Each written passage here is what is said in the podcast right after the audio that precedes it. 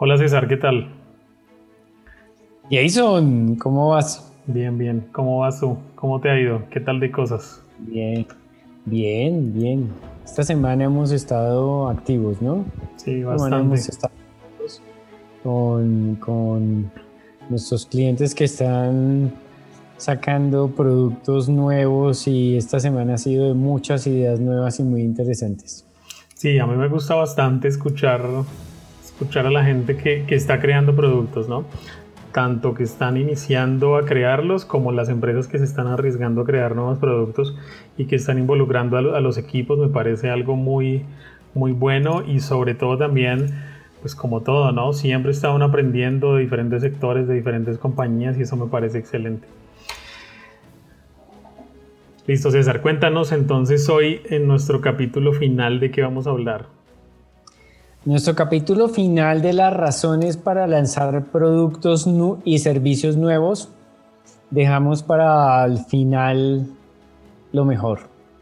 Y es, la principal razón es porque estamos dejando plata sobre la mesa. Así de sencillo. Ahí hay dinero. Todas las compañías siempre se preocupan, no, ¿qué vamos a hacer para vender más, para vender más, para vender más? Y en últimas, pues estamos muchas veces atacando la estrategia básica, ¿no? El bootstrapping. Entonces es como, uy, yo trato de reducir costos y hacer push y a ver si vendo más. Y realmente, pues, algo muy, muy efectivo. Hay una cosa muy, muy efectiva y es aprender a manejar el precio. Y otra cosa muy efectiva es tener productos nuevos, ¿sí? Ese producto nuevo es plata que yo no tenía antes. Recordemos esos momentos en que, en que nuestras compañías iniciaron o recordemos esos momentos en que hemos lanzado y es, damos pequeños saltos que a veces se convierten en saltos grandes, a veces, y eso es lo que queremos, ¿no? O sea, lanzamos un producto rápido y barato, pero lo que queremos que suceda es que ese producto sea estrella, que ese producto se dispare. Muchas compañías eh, tienen unos productazos y pues no siempre es el primero, no siempre es el primero, probaron hasta que le pegaron, hasta que le pegaron. Entonces hay que hacer eso, hay que probar, hay que probar y hay que encontrar otra vez ese, esa segunda mina de diamantes. Así es. Yo estaba pensando justamente en eso y estaba analizando una situación y es que muchas veces vemos tenemos productos buenos, ¿no? Y nos quedamos con los productos buenos y no nos arriesgamos a crear nuevas cosas, sino decimos, no, metámosla toda a vender esos productos que, pues están siendo, siendo buenos. Y hablábamos en el capítulo anterior, en, anterior del riesgo que implica eso, ¿no? Y creo que todos lo aprendimos un poco en la pandemia en, en mayor o en menor grado. Y cómo entonces esos productos nuevos nos ayudan a recoger más dinero, de qué manera lo podemos optimizar pero sobre todo cómo cambiamos esa mentalidad para poder decir, bueno, vamos a hacerlo porque en realidad estamos dejando plata ahí en el cliente y sobre todo que le podemos dar alguna solución también que a él le interese. Yo creo que hay dos cosas importantes. Una es la, mm, una es la cultura, una es la cultura, pues eso nos daría para toda una serie de podcasts. Y es eh, cuando, la, cuando la compañía tiene esa cultura orientada a la innovación, tiene esa cultura en la que mm, lanzar productos y servicios nuevos hace parte de su ADN, pues es mucho más fácil, ¿no? Eso hace que, que, que, haya una mayor dinámica. Lo segundo es la estructura. Eh, como siempre, la estructura obedece a la estrategia. Entonces, cuando, yo, cuando hace parte de mi estrategia lanzar productos nuevos, pues yo tengo una estructura.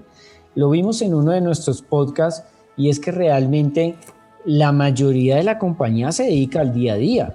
O sea, la mayoría de la compañía debe estar orientada.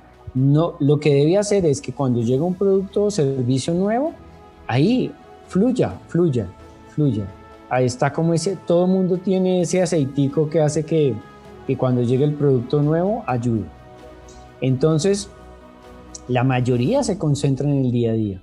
Pero hay compañías que, por ejemplo, en esta crisis se concentraron todos en el día a día y llevan meses, inclusive ya van a cumplir un año, en que nadie se concentró en, el, en los productos nuevos, en el futuro. Nadie se concentró en el futuro. No, es que estamos en crisis, estamos en crisis, estoy pensando es en recortar. Sí, ok. Pero recordemos que es que en este momento es que yo debo aprovechar las oportunidades. Yo debo ir y mirar las oportunidades nuevas que hay en el mercado y tratar rápido y barato de convertirlas en productos nuevos. Esa es una tabla de salvación también. Lo que pasa es que a mí me da miedo cuando no estoy acostumbrado a hacerlo todo el tiempo. Cuando yo me tomo, cuando yo no lo hago rápido y barato, sino lo hago, lo hago lento y caro. Entonces, claro, yo pienso que me voy a demorar todo un año sacando un producto. Pues sí, ahí yo, yo arriesgué demasiados recursos y de pronto me demoré y yo no sé qué va a pasar. Pero si yo tengo, si yo tengo la dinámica, si yo tengo la dinámica, debería estar todo, todo el tiempo y especialmente en estos momentos de crisis pensando y probando cuáles son esos productos nuevos. ¿Por qué? Nos damos cuenta que hay muchas, muchas, y eso existen estudios, estudios muy importantes que se han hecho y las compañías que lograron innovaciones durante los momentos de crisis están mucho más arriba, en, por ejemplo en el Standard Poor's, están mucho más arriba que las compañías que no invirtieron en, lanzar productos nuevos y pues, servicios nuevos, o sea, que no invirtieron en, en innovación. Entonces, es cierto, la mayoría se debe concentrar en el día a día y eso es lo que toca, pero no olvidemos, no olvidemos el futuro, no lo olvidemos. Hay que estar ahí pendiente del futuro. Claro, porque muchas veces por estar enfocados únicamente en, digamos, en el día a día o en vender el mejor producto, olvidamos de pronto también las necesidades que tiene el cliente alternas a ese producto, ¿no? Entonces nosotros le vendemos X cosa, pero él también necesita Y y Z y que nosotros tenemos esa capacidad de pronto de hacerlo, de venderlo y básicamente lo que estamos es desperdiciando esa oportunidad de recoger dinero pero también visto de otra manera de solucionar esos, esos inconvenientes al, al, al consumidor o al cliente que nos permitiría también de cierta manera fidelizar, ¿no? Sí, yo creo que no son dos aristas diferentes, es la misma arista. O sea, pensemos que yo, yo cómo hago plata. Yo hago plata solucionando problemas y satisfaciendo deseos. Así es. Cuando yo hago algo que la gente dice, wow, ah, es que yo me lo quiero echar, ¿sí? Entonces ese es un deseo, es un deseo y la gente ahí está, ¿sí? Y tenemos que pensar que en estos momentos, cuando yo me voy, por ejemplo, a un nuevo mercado eh, y yo diseño un producto para ese nuevo mercado, ese ingreso no lo tenía y mi compañía crece, como lo hemos visto en podcasts pasados, cuando yo lanzo un producto nuevo, por ejemplo, para un mercado nuevo, eso genera toda una, una dinámica al interior de la empresa, ¿sí? Todo el mundo se siente orgulloso cuando una compañía lanza un producto nuevo yo aprendo cosas nuevas, como lo vimos. O sea, yo aprendo cosas nuevas. Entonces es muy, muy importante. Por eso debemos estar detrás de las tendencias, debemos estar detrás de los consumidores, debemos estar detrás. Ahí están esas oportunidades, ahí están esas oportunidades de diseñar productos nuevos. Em, hay días en que, en que uno se levanta y yo, por ejemplo, digo, hacen falta productos para ese mercado de las personas eh, de los adultos mayores. Todavía en la televisión, aunque ahora menos, pero todavía en la televisión uno ve puro comercial teen, puro comercial teen, puros productos teen, ¿sí? Y pues bueno, hay unos productos que ya con la edad uno no puede consumir y hay, y hay muchas cosas que van cambiando. En el sector cosmético sí lo, lo ha aprovechado bastante, la piel va cambiando con el tiempo, entonces hay productos nuevos, los comportamientos de las personas también van cambiando la sensibilidad va cambiando, entonces hay, hay productos para esas personas. Hay otros mercados, por ejemplo, que han tomado mucha fuerza.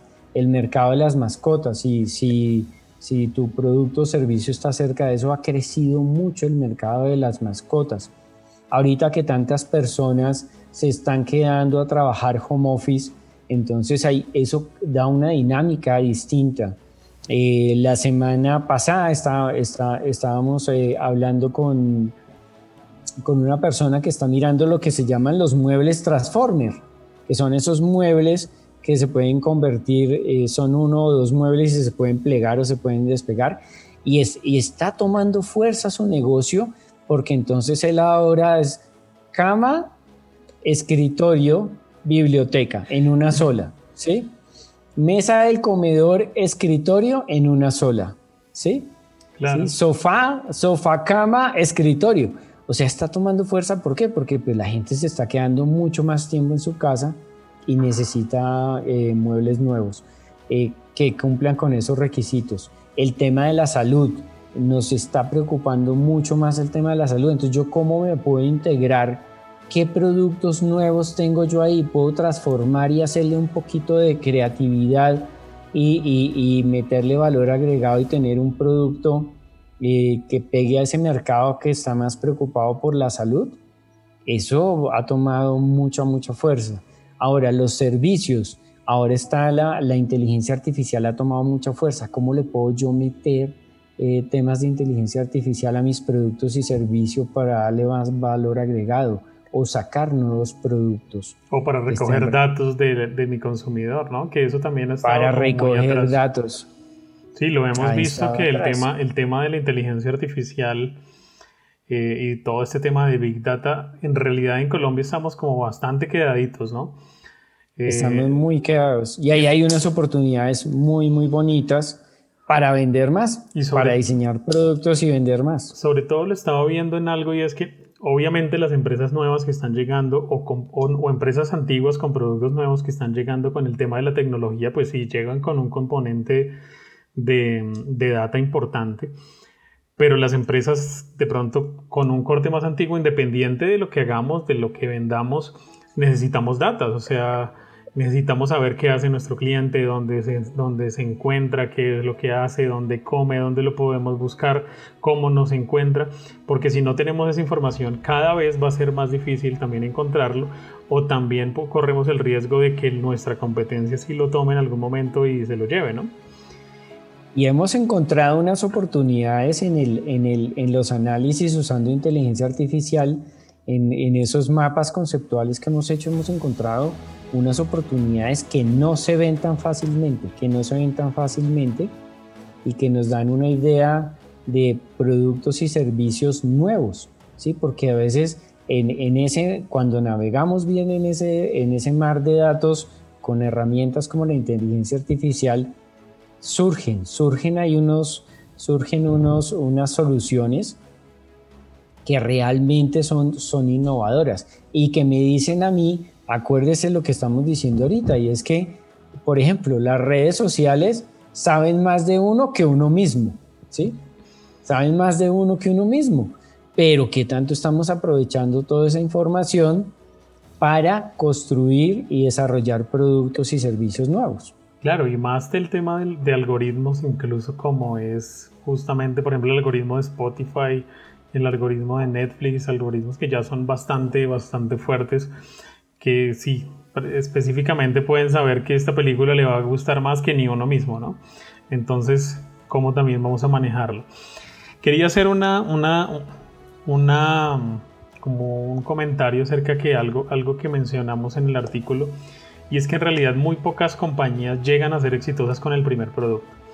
Y un error común tanto de las empresas que están naciendo con un producto como de las empresas que ya tienen un producto consolidado, es que se casan con ese producto y creen que ya por ahí es y solamente ese producto existe. ¿Qué cuidados debemos tener cuando eso pasa? Porque normalmente podemos saber que podemos creer que nos va bien, pero estamos perdiendo oportunidades de que nos vaya mejor de pronto arriesgándonos en otras cosas o creando productos nuevos en otras áreas, ¿no crees? Sí, o sea, yo lo que yo lo que veo y lo hablamos en el podcast pasado sobre el tema de portafolio y es yo tengo que ir analizando qué pasa en mi portafolio, ¿sí? Uno. Y dos, tengo que ir probando y ver qué pasa eh, con las cosas nuevas que pruebo, ¿sí? Con las cosas nuevas que pruebo. Entonces vamos a hablar, por ejemplo, aquí de, de unas empresas que, que, digamos que han tenido unos productos Hablemos de una, una, de una muy grande como, como Apple. En su momento tuvo el famoso Newton. Yo, yo tuve el Newton. el Newton era espectacular, tenía unos problemas ahí a, la hora de escribir, pero el Newton era espectacular. Creo que me toca buscar qué es porque ya eso es muy... Sí, es, ya es muy antiguo, yo sé. Pero entonces a mí me parecía increíble, uno podía hasta programar en, en ese aparatico. Pero, pero pues ya, eso no funcionó, ni siquiera, creo que ni siquiera alcanzó a ser estrella, eso estuvo demasiado nichado. Pero entonces siguió intentando, luego vino, pues eh, vino la, la época del, eh, del, del, iPod normal que fue súper revolucionario, el iPod del primero, el de botoncito fue súper revolucionario. Y después llegamos al smartphone, llegamos al iPad y pues el iPod, por ejemplo, también evolucionó.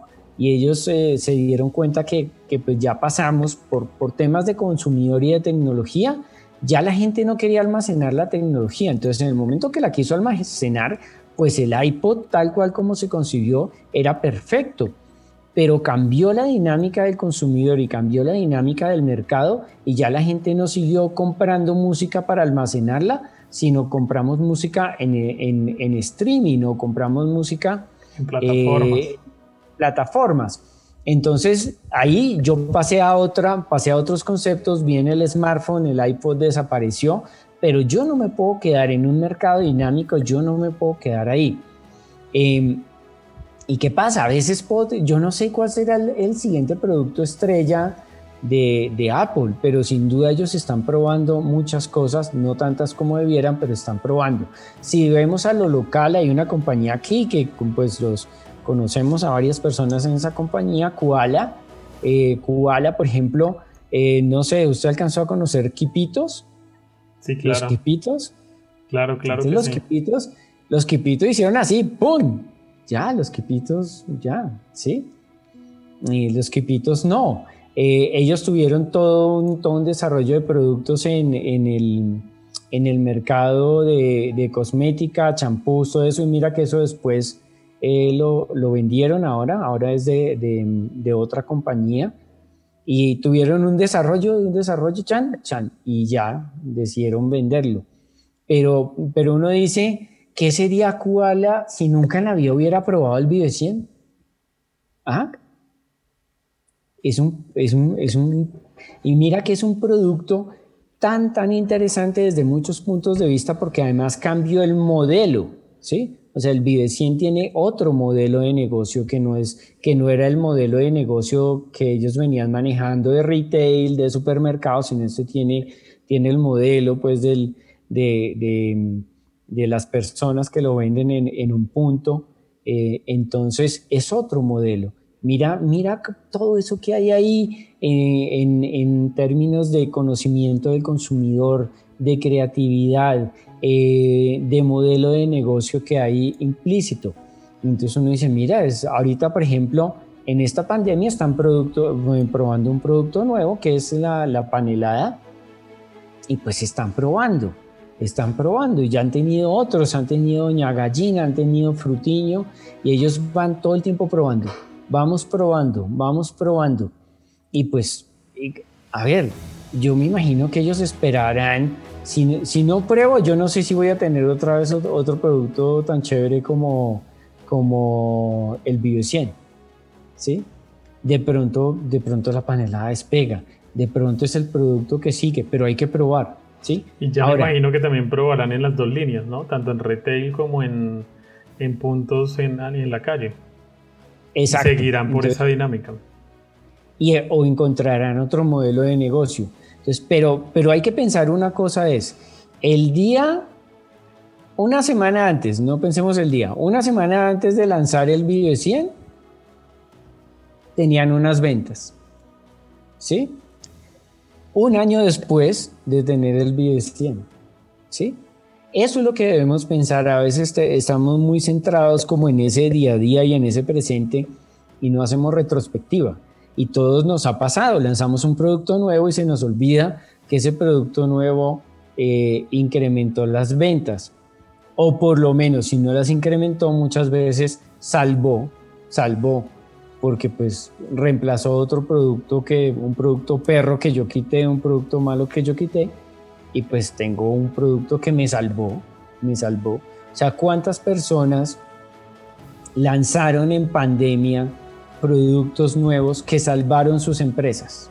Claro. ¿Sí? Salvaron las empresas. Ya después hay otras que lanzaron productos y han sido exitosos. No sabemos ese éxito cómo va variando en la medida que vayan cambiando las dinámicas de, esta, de esta pandemia. Pero también hay algo ahí, es el tema de la incertidumbre, ¿no? Y viéndole no la incertidumbre como que yo lanzo un producto y sé que no me va a ir, sino la incertidumbre de que yo al lanzarlo acabo con esa incertidumbre, ¿no? Porque eso también le hace mucho daño a la compañía, porque siempre está uno pendiente y si entro a tal negocio y si entro a tal mercado y si creo tal, tal línea de negocio y queda eso ahí, ¿no? Y eso va haciendo daño porque uno dice, bueno, ¿y qué pasaría si? Y se queda uno pensando en qué pasaría si, pues láncelo con la fórmula que siempre le decimos, rápido y barato, y por lo menos mata esa incertidumbre y, si, y ahí ya puede tener un primer indicador. O siga derecho, repoténcielo, o simplemente pivotee, cambie para otro lado, o váyase hacia otro negocio, o ciérrelo rápido antes de que dañe de pronto las finanzas, ¿no? Mi, uno de mis mentores dice, la incertidumbre se mata con acción. O sea, uno siempre se queda ahí como paralizado. Y paralizado de cierta forma como de miedo. Y entonces lo mejor es la acción. La acción de uno te quita. O sea, tú haces y, tú haces y se baja bastante la incertidumbre. Entonces eso lo debemos aplicar también a, nos, a nuestras empresas y es lance productos rápido y barato. Y piense, no lo piense como un riesgo, ¿sí? Piénselo como lo piensa cuando usted está con una oferta nueva. Cuando usted lanza una oferta nueva de su producto que ya tiene, pues cuando usted lanza una oferta nueva, pues usted espera vender más. ¿Sí? Usted espera vender más. Entonces así salgamos con ese mismo espíritu cuando, cuando lanzamos un producto nuevo. Yo espero vender más. ¿Por qué tanto miedo? ¿Por qué tanto miedo? O sea, nosotros sabemos, por ejemplo, en ese mercado en el que estamos nosotros, que mandamos ofertas y nos dicen que no. Pues sí, nos dicen que no. Y pues no, no nos sentamos a llorar ni nos sentimos mal, pues toca hacerle los ajustes o este no es el cliente o no es el momento. Pero lo lanzamos con la expectativa de vender. Yo tengo una de las empresas que tengo más o menos, creo que el indicador está en una de cada 20 propuestas, es positiva. Entonces, pues lo que uno espera es que la carpeta de seguimiento de esas propuestas hayan por lo menos unas 100 o 150 cada periodo de tiempo, cada corto periodo de tiempo, porque eso es lo que va a aumentar es la probabilidad. Si me quedo esperando a aumentar o, a rezar de que no, ese indicador pase de 5 de 20, pues muy seguramente no va a pasar tan rápido. Entonces tengo es que trabajar y como dices, hacer, estar ahí en la acción. Yo quería comentar algo o hacerte una pregunta. Yo creo que muchos de los, cuando uno está pensando en lanzar productos nuevos, nos pasa y es que tenemos de cierta manera cierta incertidumbre y cierto miedo, como lo dices ahorita. Pero estaba pensando en compañías que, creo que ya esa etapa del miedo la vencieron, ¿no? O sea, uno sabe, por ejemplo, no sé cuál o las que lanzan, creo que Alpina también es otra de las que más productos lanza, pero sí hay muchas otras que dicen, o sea, lanzan productos tan rápido y tan frecuente que fracasan y uno ni siquiera se da cuenta si fracasó o les fue bien. Y si, les si fracasó, nadie está pendiente de decir, uy, no, Alpina le fue re mal con tal producto, ¿no? Porque cuando ellos ya quitaron ese y nos enteramos de que le fue mal con ese, ya lanzaron otro o otros dos productos incluso. Entonces creo que también eso se relaciona con la acción, con la acción que mencionas ahorita, ¿no? A medida que te vas moviendo, también vas, vas matando ese miedo y esa mala imagen que, o, lo, o lo difícil que le cuesta a uno al inicio sacar esos productos. ¿no? Y esas compañías entienden diferente el fracaso de lanzar un producto nuevo, ¿sí? O sea, no lo entienden, no lo entienden como errores humanos, sino lo entienden como dinámicas de mercado, ¿sí? Dinámicas de mercado. O sea, yo lancé el producto, yo estudié a los clientes y yo lo lancé. Yo lo lancé, no, no, y, pero por diversas, o sea, por diversas razones el mercado no respondió como yo quería, ¿sí?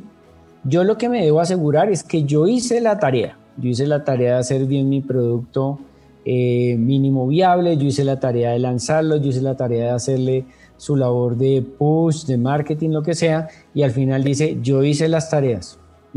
sea, cuando yo no hago bien las tareas es cuando quedo como, oiga, ¿será porque yo no, el, el producto fracasó porque yo no hice bien la tarea o porque el mercado no respondió? Entonces uno tiene que hacer bien la tarea para que uno diga, el mercado no respondió.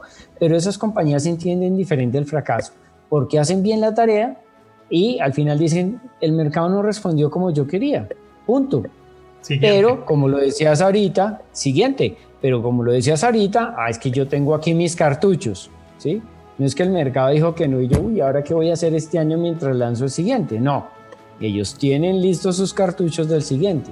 Entonces, pues cuando uno ve compañías como la mayoría de las que vemos en, el mercado pymes, nuestro mercado pymes está alrededor de una y dos, y dos productos nuevos al año, pues a ver, si falló uno, si falló uno, entonces pruebo otro, ¿sí?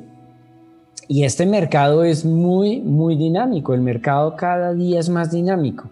Entonces eso es como si uno sale al mercado con dos balas ¿sí? Uno no puede salir a la guerra llevando dos balas, ¿sí?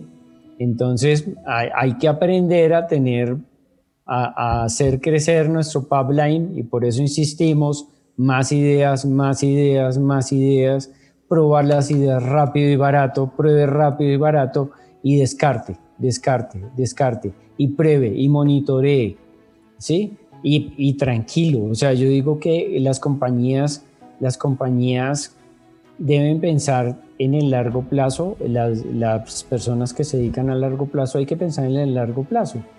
Y uno dice, oiga, tuve un producto estrella y yo sin duda creo que compañías como Apple o como Koala que los, que los tocamos en este podcast están esperando, eh, están pensando en, en cómo reemplazar esos productos que ya tienen y ojalá otra vez tener otro producto, otro producto así estrella y un producto em, como, los, como los que los han, los, los que los distinguen y sus productos emblemáticos. Pero si no prueban, pues se quedaron ahí, se quedaron ahí. Tenemos unas compañías que tuvieron unos productazos y ya, ¿no? No existen, porque pues no, no vimos, sino son como esos cantantes de One Hit. One Hit Wonder.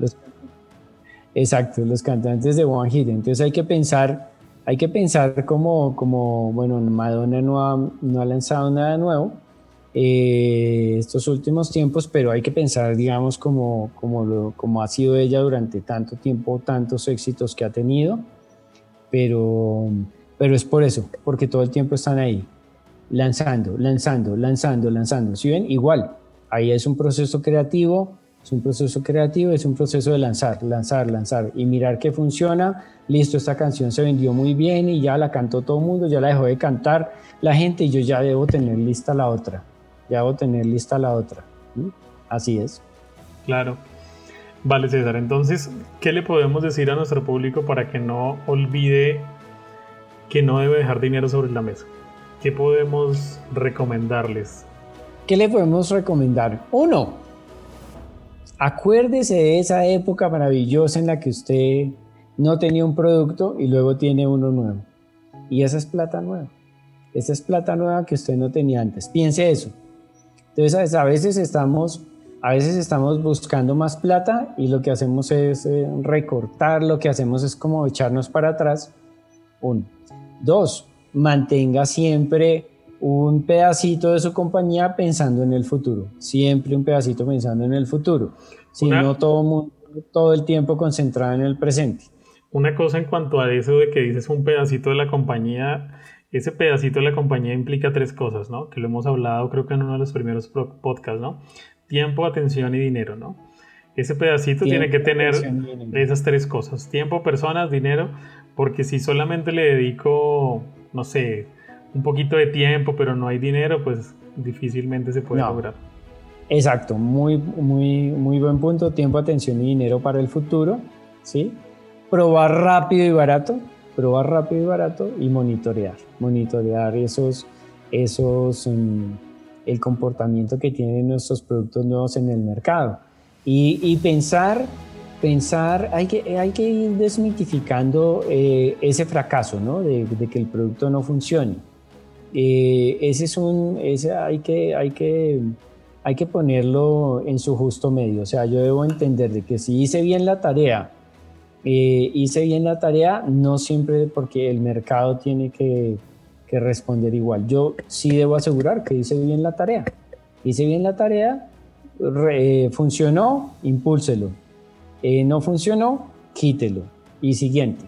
Y hay que tener, como siempre les decimos, muchas ideas para tener, para tener muchos cartuchos para probar rápido y barato y tener, y tener mayor probabilidad. Nada, nada mejora la probabilidad de pescar un pescado grande como salir a pescar. Entonces, hay que hacer la tarea. No hay nada mejor que eso. Vale, César, yo quiero cerrar acá haciendo la, digamos, la promoción. Recuerden que nosotros estamos muy atentos en las redes sociales de sus comentarios. También recuerden que tenemos, eh, nos pueden seguir en la página web. Y el comentario adicional también para las personas que de pronto están interesadas en la compañía, llevar temas de ideación. Estamos lanzando, eh, digamos, haciendo un relanzamiento del curso de generación de ideas poderosas para que de pronto si quieren nos pregunten cómo es el tema. Y si quieres César, coméntanos acá ya para finalizar esta serie de, de capítulos de por qué crear productos nuevos. Entonces cuéntanos de qué se trata este, este curso para que de pronto los que necesiten en su compañía generar productos nuevos y sobre todo ideas poderosas, pues nos, nos, nos contacten para decirles cómo es el proceso. A ver, em, en pandemia, antes de pandemia hacíamos todo físico, pero lo que vimos es que uno, las personas necesitan más, más herramientas para generar ideas y más acompañamiento. Entonces eh, tenemos ahora nuestro curso de cómo se generan ideas, ideas poderosas de productos, de productos y servicios nuevos.